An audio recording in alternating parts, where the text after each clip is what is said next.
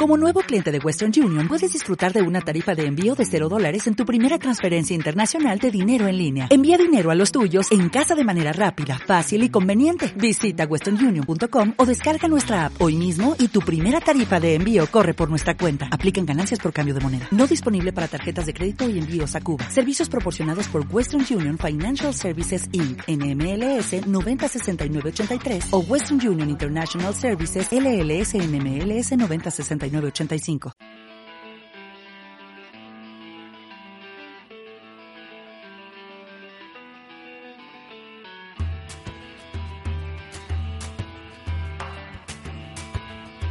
Piedra de toque con Iñaki Macazaga.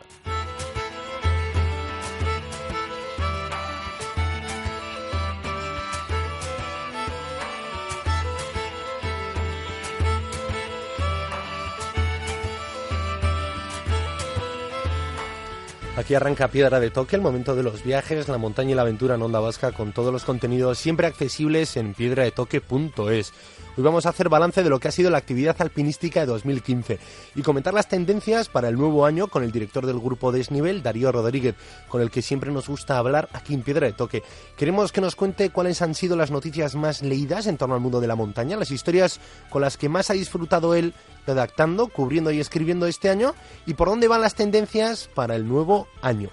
Y de las grandes montañas a las grandes aventuras con dos amigos que un día decidieron vivir juntos una experiencia, filmarla y compartirla con todos. Juan Sisto le comentó a Álvaro Sanz que se iba a viajar en bicicleta por Latinoamérica. Una vez que unió Santiago de Chile con Ushuaia, decidió continuar la aventura y pedalear durante dos años desde Ushuaia hasta Alaska a través de 17 países. Un viaje en el que se unió en cuatro puntos concretos su amigo Álvaro y ahora editan con todo el material un documental que se llama Horizonte Norte, que queremos que nos presenten aquí en Piedra de y también nos digan cómo podemos sumarnos con el micromecenazgo a la edición para impulsarlo y para ver en qué consiste esto de viajar, vivir aventuras y compartir con todos ese veneno viajero. Kiko Betelú cerrará el programa de hoy con una edición de La Montaña Desconocida. Aquí arranca Piedra de Toque rumbo a las montañas más altas del planeta.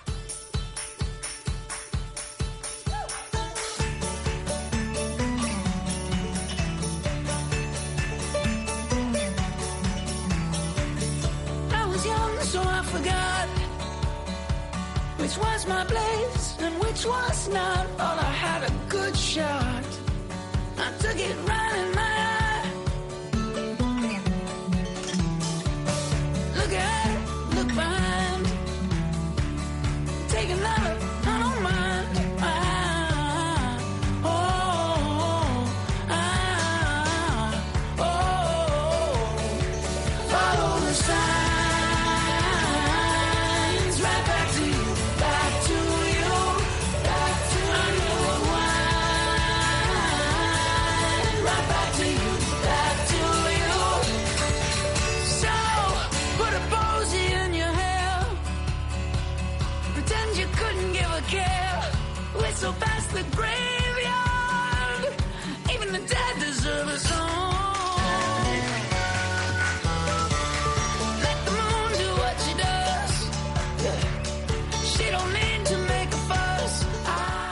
Pocos medios hay en Europa que dediquen tanto tiempo y tanto esfuerzo en cubrir las expediciones de montaña, sean a las montañas lejanas o a las montañas más cercanas. Es el grupo Desnivel con su web desnivel.com a la cabeza y un gran tintero de historias, una ventana a todos esos caminos, a todas esas expediciones, sean historias grandes con mayúsculas o pequeñas en minúsculas. Darío Rodríguez es su responsable, el director del grupo y con el que nos gusta conectar de vez en cuando para hacer esto, balances de expediciones por temporada y en este caso balance del año del 2015 para que nos cuente cuáles han sido las noticias más leídas, con las que más ha disfrutado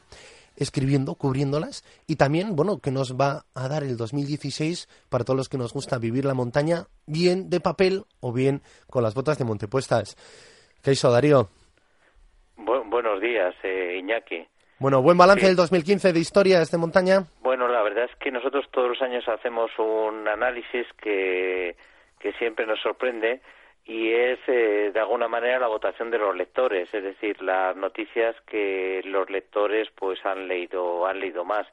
Y siempre nos sorprende porque hay noticias por las que tú apuestas que van a tener mucho eco y tienen mucho menos y hay otras noticias que, que despiertan muchísimo interés y que, que te llaman mucho la, la atención. Es siempre una caja de sorpresas. Entonces, hace unos días hacíamos este análisis de las 10 noticias que, que, bueno, que más han gustado a los lectores de las que hemos publicado a lo largo de, del año, que siempre la verdad es que llevamos un ritmo intensísimo de, de contar historias, porque siempre lo que intentamos, más que repetir historias que se están contando en nuestros sitios, lo que intentamos es nunca hacer un corte pega de otras pues otros sitios eso jamás lo hacemos, sino que nuestro oficio es contar historias. Y las historias muchas veces pueden ser de alpinistas súper conocidos, de hechos de actualidad o simplemente de grandes personajes y grandes historias de nuestro deporte que siempre hay muchísimas y a veces son noticias o personajes desconocidos los que atraen mucho la atención.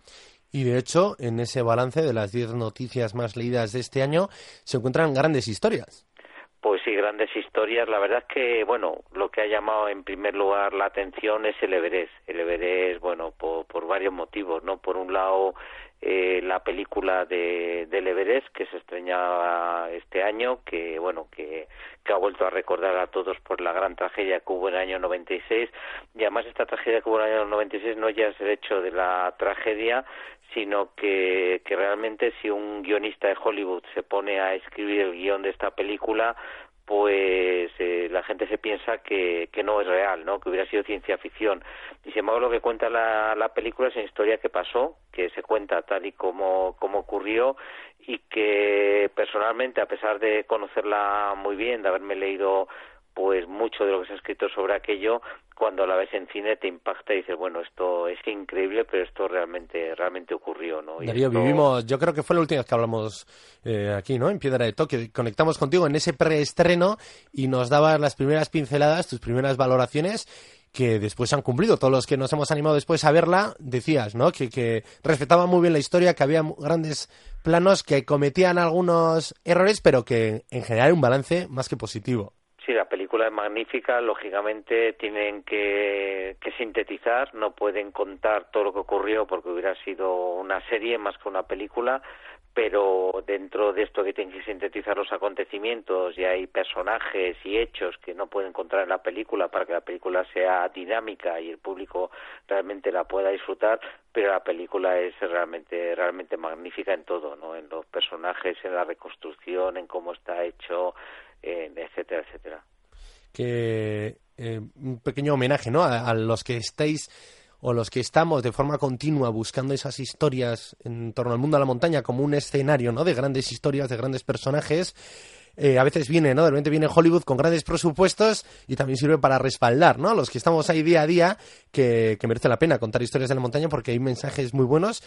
y sobre todo una herramienta muy buena de conectar con la gente, ¿no? Que va en la montaña a buscar eso, o bien Sí, una porque- lucha o, o a disfrutar. Sí, porque realmente esta tragedia que ocurrió en el Everest, pues seguro que es similar, tiene muchas similitudes con otras tragedias en el sentido de que, de que hay mucho que contar seguramente otras tragedias, pero quizás esta tragedia, o con seguridad esta tragedia del Everest adquirió muchísima resonancia porque de- en ella estaba en aquella expedición y viviéndolo totalmente de cerca, totalmente metido en lo que ocurrió allí, el gran escritor americano John Krakauer, John Krakauer estaba enviado allí pues por la revista Outside para contar cómo era una expedición comercial en el Himalaya, en el Everest, y él hizo, bueno, primero hizo un artículo en, en esta revista, en Outside, que tuvo muchísima resonancia, pero sobre todo hizo el libro Mal de Altura, que lo hemos editado nosotros aquí en, en España, y este libro Mal de Altura pues se convirtió en el mayor bestseller de la historia de, del alpinismo. Es un libro que ha vendido más de cuatro millones de ejemplares y a través de este libro pues la gente conoció que, que, bueno que lo que había ocurrido en Everest no era una simple tragedia sino que había muchísimos elementos humanos eh, muy interesantes porque al final lo importante es eh, precisamente este este tema humano lo que hay detrás de, de la actividad alpinística. La gente conoció todo lo que había detrás y adquirió toda esta resonancia debido a este a este libro y luego pues a través del libro lógicamente pues ya ha sido el homenaje definitivo pues a- al alpinismo a los alpinistas y bueno todo lo que ocurrió aquel año en la en la montaña ¿Qué tal? ¿Habéis reeditado el libro? ¿Ha tenido un repunte de lectores, de ventas? Pues sí, la verdad es que la película ha hecho que tanto el libro de Mal de Altura eh, realmente tenga un la gente vuelva a sentir mucho interés por leerlo, como la otra versión de la historia, que es la que hizo el gran alpinista ruso, que desgraciadamente murió muy poco después en el en el Annapurna intentando el invierno con Simone Moro, que fue Anatoly, Anatoly Bukrev, Anatoly Bukrev que, al que Krakauer critica en su libro porque de alguna forma le hace culpable de una parte de la tragedia, porque Anatoly Bukrev subió sin oxígeno al, al Everest, entonces, bueno, descendió antes que los clientes, Krakauer le critica, eh, Bukrev hace este libro, Everest 1996, defendiéndose de la crítica de, de Krakauer y también el libro de Anatoly pues ha despertado muchísimo interés. Y hay un hecho al final que es muy importante y es que Anatoly fue la única persona que aquella noche rescató a tres personas y que luego en la expedición de Anatoly no murió un solo un solo cliente excepto bueno lo que era el jefe de la de la expedición que estaba en aquella pelea en aquella competición con Rob Hall, pues no pues por ser la, la expedición comercial que ponía más miembros en la cima. Y entre estas diez noticias hablábamos de Everest, pero también están esas microhistorias de la película, ¿no? La entrevista que también realizó hasta John Krakauer, la que señala que uno de los mayores errores de su vida fue escalar el Everest, aunque le ha generado también pues ese bestseller, ahora que un libro suyo se lleve al cine, esa controversia también, ¿no? En lo personal y también en lo profesional como contador de historias. Y eh, la tercera noticia también tiene que ver con la película, con el Everest y una entrevista a Araceli Segarra, esa alpinista que estaba allí en el campo base en el año 96 y que pudiste hablar con ella, entrevistarla y que a mí, en mi entorno, amigos míos que fueron a ver la película, luego eh, buscando, documentándose, les había encantado la, la, entrevista al ver que había un protagonista también cercano eh, en, en aquel escenario. Sí, Araceli muy jovencita estaba estaba allí, estaba lo vivió desde desde el campamento, vivió toda la tragedia, estaba ya filmando la película que luego se proyectó en los cines, cines IMAX de la ascensión al Everest con una con una cámara IMAX y luego además ella subió pocos aparte de conocer a muchos de los de la gente que vivió bueno que sufrió que desapareció en aquella tragedia pues a ella muy pocos días después hizo cima en el Everest pues pasando pues por, por bueno pues por, por delante de algunos de los cuerpos de esta de esta de esta persona. Realmente eh, bueno fue una es una persona que, que bueno que lógicamente en la película lo que comentaba antes la película de sintetizar no puede contar todas las historias que ocurrieron en la en la en la montaña en aquel momento el personaje de Araceli no sale en esta película de de Hollywood, de los americanos, pero bueno, es la ventaja que tenemos los periodistas, ¿no? Que, que sí que tenemos espacio para tocar estas pequeñas historias y estas pequeñas historias, pues a la gente, bueno, pequeñas, grandes historias, pues a la gente le, le encantan y concretamente el relato de Araceli fue la tercera noticia más leída el año pasado en nuestra web. Y la cuarta tiene que ver con el Everest, también con otra noticia que se mediatizó mucho, que fueron pues, los 22 muertos en el campo base, ¿no? Una tragedia que al inicio, al arranque de las expediciones y que hizo que el Everest este año no la hollara nada, ¿eh? esa cima. Sí, esto, bueno, la verdad es que el Everest es curioso porque de las 10 noticias más leídas de nuestra página web, cuatro son en torno al Everest. El Everest a pesar de todas las críticas que recibe siempre, pues de que es una gran pista, que es una cuerda fija, que desde el campo base va hasta la cima, que es una cuerda equipada por los eh, serpas, que van los clientes que tienen presupuesto, que tienen mucho dinero para hacer la montaña, que hace gente que no tiene que no tiene que no tiene experiencia, que aprende a ponerse el campo en el campo base de los campones, etcétera, etcétera, pero que no cabe duda es que el Everest es un gran generador de historias y despierta muchísimo interés porque el Everest a mí me recuerda de alguna forma, salvando la diferencia, lo que es el Camino de Santiago, ¿no? El Camino de Santiago es ese camino que recorre tanta gente, gente gente distinta, de distintas nacionalidades de distintas eh, clases, de distintos países, etcétera, etcétera, pues pasa de alguna forma lo mismo en el Everest. Y el Everest, bueno, el año pasado había vivido el año anterior otra tragedia, el año pasado una tragedia absolutamente increíble, ¿no? Y es que hubo 22 muertos en el punto que menos espera la gente, que es en el propio campo base, debido al temblor que afectó Nepal, pues cayó una grandísima avalancha de Serac en el campo base y hubo nada menos que 22, 22 muertos. Y bueno aparte de estos 22 muertos, eh, toda esta tragedia en el campo base tuvo lugar en medio de toda la tragedia de Nepal, con lo cual el rescate en el campo base de Everest, lógicamente, dentro de lo que había, de las preferencias, de las prioridades que había en Nepal, pues no fue lo más importante, había las otras prioridades más importantes. Y de hecho mucha gente quedó luego aislada en el campo 1, creo recordar que fueron 21, 22 o 23 personas que quedaron aisladas en el campo 1 varios días. Y días después de lo que fue el rescate a la gente que estaba en el campo base herida, en el campo 1 tuvo lugar pues lo que posiblemente haya sido el rescate de más gente a mayor altura en, en montaña que nunca se ha hecho, pues fue un rescate que varios helicópteros muy rápidamente rescataron a la gente por encima de 6.000 metros, a veintitantas personas. Bueno, tragedias también, la segunda noticia más leída, ¿no? Eh, Darío, la muerte de, de Potter, muere en Yosemite en un salto base. Salto base que también lo vivimos aquí cerca, ¿no? Con noticia de Darío Barrio. Eh, para llamarte estos días para la entrevista, Darío, me equivoqué, en vez de llamarte a ti, le llamé a Darío Barrio porque tenía guardado el móvil, me acordé de él, también de Álvaro Bultó. También el salto base lo han practicado, ¿no? Carlos Suárez, Alex Chicón. Y a raíz de tantas tragedias con esta modalidad deportiva extrema, aquí hemos visto que la práctica ha ido bajando, ha ido bajando, pero también ha sido una noticia que ha sido la segunda más leída. Bueno, Dean Potter fue por un lado el salto base, la verdad es que es un deporte que permite un solo, un solo error. Eh, la gente que lo está practicando de alguna forma están siendo, entre comillas, conejillos de India, porque están, eh, bueno, el deporte va avanzando eh, desde su, sus inicios y esto está costando muchísimas muchísimas vidas además lo que es ya el salto ya no salto base sino sobre todo el vuelo con traje de alas en el cual eh, pues debe ser bellísimo pero se pasa muy cerca bueno la gente ya fuerza y se pasa muy cerca de obstáculos pues es muy fácil cometer un error y que este error que acabe trágicamente. Han muerto mucha mucha gente conocida gente con muchísima experiencia como era el caso de Dean Potter y Dean Potter es un impactó muchísimo su muerte porque de alguna forma, a pesar de que era una persona que hacía cosas absolutamente increíbles, como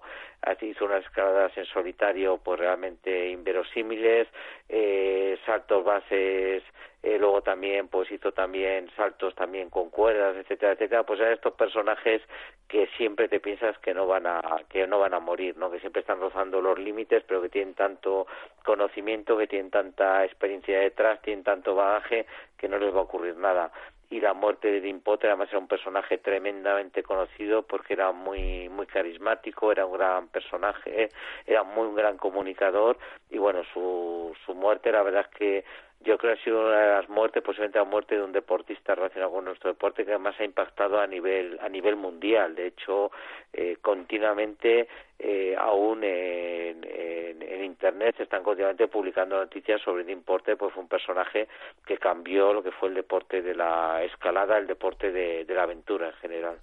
y una muerte que también le convierte en mito, ¿no? Por estar siempre buscando nuevas fronteras. Eh, parece que sí que ¿no, Daría? Sí, que sonaba sí, un la verdad es que, bueno, es, eh, de alguna forma es un poco también triste, pero muchas veces el, la, la muerte de estos personajes, de estos personajes que además mueren tan tan jóvenes como fue el caso de Dean Potter, pues les convierte les convierte en mito, ¿no? Y Dean Potter que bueno que que, que bueno primero era un personaje que, que todo lo que hacía pues tuvo una gran trascendencia pues, porque fue un personaje sobre todo muy avanzado para la época, fue de los primeros en practicar salto base, fue de los primeros que comentaba antes en realizar escalas en solitario realmente impactantes, sus fotos fueron y sus vídeos sobre todo fueron eh, bueno tuvieron un gran un gran impacto tuvieron muchísima trascendencia y sobre todo era un personaje que, que además de ser muy conocido eh, realmente y estar siendo continuamente cruzando la, la línea o moviéndose al filo lo último que se esperaba alguien es que tuviera un accidente. Pero es lo que hemos visto en el salto base. En el salto base hemos visto que alguna de la gente que, que ha fallecido, bastante de la gente que ha fallecido, no es como suele decirse la gente que tiene menos experiencia y que se inicia, sino gente con muchísimos saltos. Fue el caso también del marido de una gran escaladora y también saltadora base, Steve Davis, que era una persona que más alto bases tenía en el mundo, era una persona que incluso había empezado a comercializar salto base en tándem, era la primera persona que, que estaba haciendo salto base en tándem en comercial para, para clientes y que murió en un salto base, pues con de esta persona debía tener más de 3.000 saltos, lo cual es una auténtica burrada, una persona con muchísima muchísima experiencia. Lo que ha fallecido también este año ha sido sin, Leary Stanley, que era otro persona, otro escalador eh, famosísimo que había hecho también escaladas importantísimas, que tenía muchísima experiencia y que bueno, yo creo que lo que ha hecho es lo que comentabas tú antes, que gente que está practicando el salto base, como es el caso de Carlos Suárez, Armando, Armando del Rey, eh, Alex Chicón, pues bueno, hayan dado, o sea, han tomado un tiempo de, de respiro, de reflexión sobre lo que, lo que es este, esta actividad y el riesgo que conlleva. Hablábamos de las noticias más leídas del 2015 como una referencia pues para ver esas las historias que mejor ha, cogido el público, los lectores. Y citabas ahora Chico, nos sirve también para mirar el 2016 y, las historias que se están escribiendo ahora mismo y en concreto desde el campo base del Nanga Parbat, cima todavía virgen en invierno. Sin ninguna duda, una de las expediciones, eh, las cuatro expediciones además que hay en torno a esta cima que van a marcar también este año.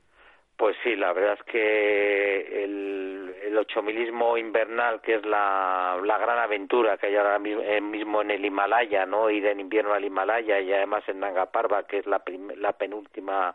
cima que queda por alcanzar, además una cima que se llega, va intentando, quiero recordar, casi veintitantos años, han ido casi treinta expediciones a, a, intentarlo y bueno, y este año vuelve a ser de actualidad pues con, con cinco expediciones que lo intentan, el año pasado también lo intentaron cinco cinco expediciones, gente con muchísima experiencia, con muchísima experiencia en, Nanga Parbat, como es el caso de del propio Alex Chicón, de Simone Moro, va también Adam Biliki, va un polaco Tomás que ha ido, ha ido ya, yo creo que ha pasado prácticamente todos sus inviernos, sus últimos inviernos y siete inviernos allí en Nanga Parbat y bueno, vamos a ver si este año es el año que se consigue esta penúltima cima que queda virgen en el ochomilismo invernal y año que viene pues eh, tocaría entonces intentar la, la cima que, que es casi imposible, ¿no? que es el K2, que ya Wiliki, que es el gran que es el que muchos consideran el padre del ochomilismo invernal, porque Christoph Wiliki fue el que hizo la primera ascensión a unos 8000 en invierno al Everest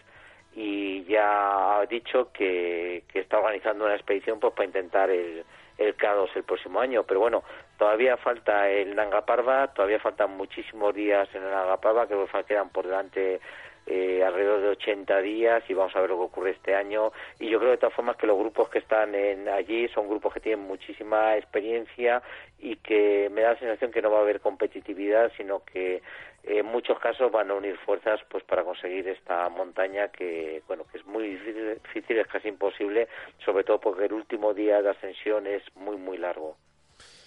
Darío Rodríguez, es que ricasco por guiarnos por las principales noticias que nos ha regalado el 2015 en torno a las montañas.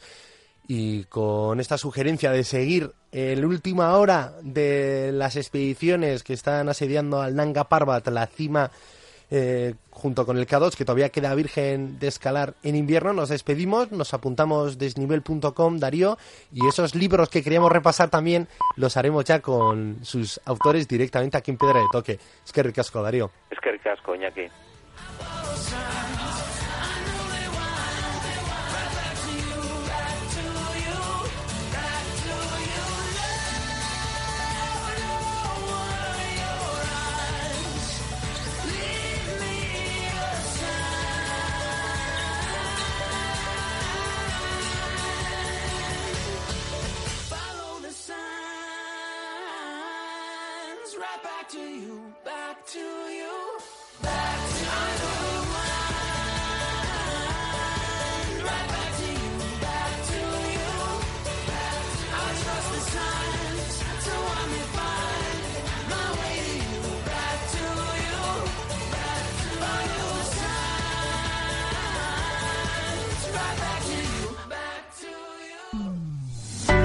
Onda Vasca, la radio que cuenta.